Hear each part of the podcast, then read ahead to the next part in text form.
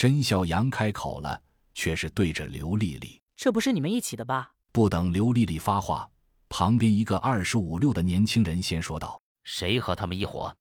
这几个人是周围的地头蛇，收保护费，放高利贷，拉皮条，敲竹杠，无恶不作。灾变那天，几个人正在旁边的酒吧喝酒，一看乱了，就急忙跟着人流往上跑。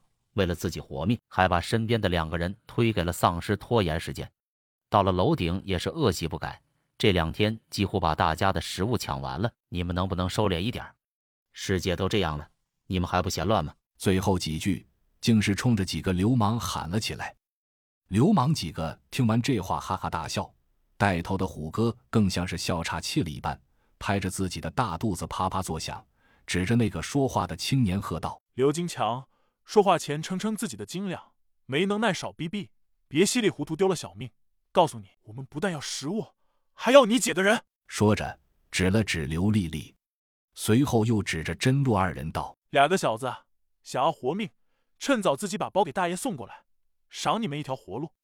敢墨迹，打断你们的腿，再扔下楼喂丧尸，这就是这里的规矩，懂了没？”旁边的混混见大哥发话，纷纷喝骂，做事要上来的抢。除了刘丽丽二人，其他屋顶群众竟然都冷眼旁观。还有两个一看就不是善茬的小伙子，竟然在一边吹着口哨起哄架秧子。真洛二人又笑了，心里已经有了计较，对视了一眼，都看出了兄弟眼中的森寒杀机。洛奇笑着说道：“这就是你们的规矩吗？我喜欢这规矩。不如我们打个赌吧，如果你们赢了，我们包里的东西全给你。”话音没落。带头流氓哈哈大笑，叫道：“赌什么？要是我们输了呢？你们凭什么和我们赌？”甄笑阳哈哈哈哈一声长笑，笑罢，眯着眼看着几人，嘿嘿冷笑。又过了两秒钟，才一字一顿的说道：“输了，哼哼，输了就要你们的狗命！”灾变以来，兄弟二人对人始终施以仁德，但得到的却是一次一次的背叛，多次险死害生。而末世前，二人就早已久经磨练，适应能力极强，所以自踏上楼顶的一刻起，兄弟俩就下定决心，再不以和平时期的礼仪技法约束自己，末世就该有末世的规矩，那就是拳头至上。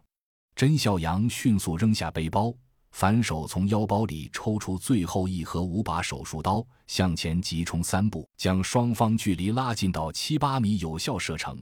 扬手就是五星连珠，飞刀分射五个小楼。惨叫声中，一个楼正中左眼，当即仰面栽倒；一个扎中了脖颈，鲜血噗的一声飙射而出，其人软软的跪倒地上，满眼不可思议。